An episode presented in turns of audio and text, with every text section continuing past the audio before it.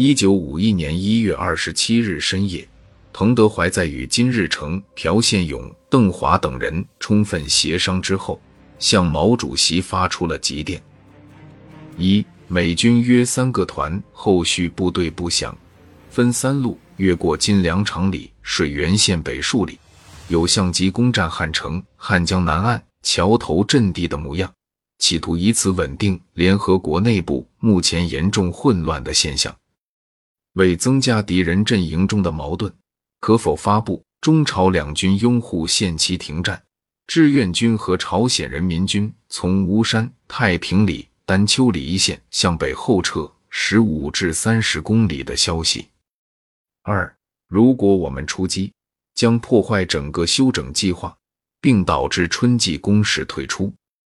目前兵员、弹药、粮食全无补充。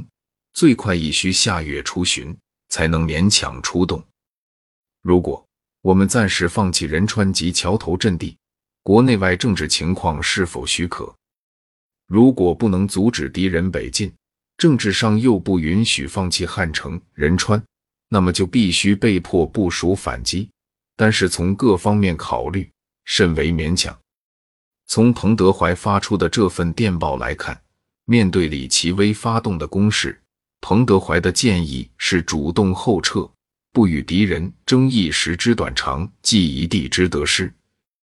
从当时各方面条件来看，彭德怀的建议是符合战场实际的，是一个比较好的选择。如果志愿军选择应战，那么正如彭德怀所说，不仅会打乱志愿军整个计划，而且还甚为勉强。如果志愿军选择后撤，那么就会达到避敌锋芒、养精蓄锐、以力再战、争取最后胜利的目的。然而，让彭德怀大吃一惊的是，毛主席在回电中不仅不同意主动后撤，而且还要求立即发动第四次战役，目标是三七线以南、三六线上的大田、安东一线。毛主席的电文如下：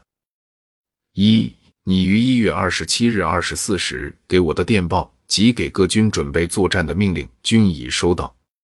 二，我军必须立即准备发起第四次战役，以歼灭两万至三万美里军，占领大田、安东支线以北区域为目标。三，在战役准备期间，必须保持仁川及汉江南岸，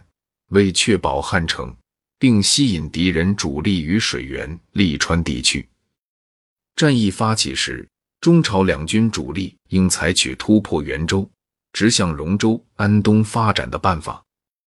四、中朝两军北撤十五至三十公里，发表拥护有限期停战的新闻是不适宜的。敌军正希望我军撤退一段地区，封锁汉江，然后停战。五、第四次战役后，敌人可能和我们进行解决朝鲜问题的和平谈判。那时谈判将于中朝两国有利，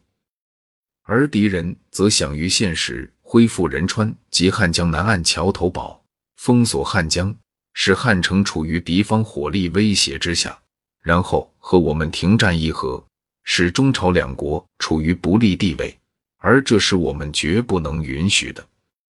六，我军没有补充兵员，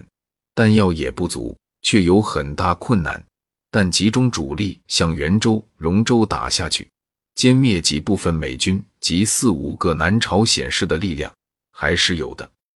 请你在此次高干会议上进行说明。此次会议应即作为动员进行第四次战役的会议。七，中朝两军在占领大田、安东之敌军以北地域以后，再进行两个月至三个月的准备工作。然后进行带最后性质的第五次战役，从各个方面来说都比较有利。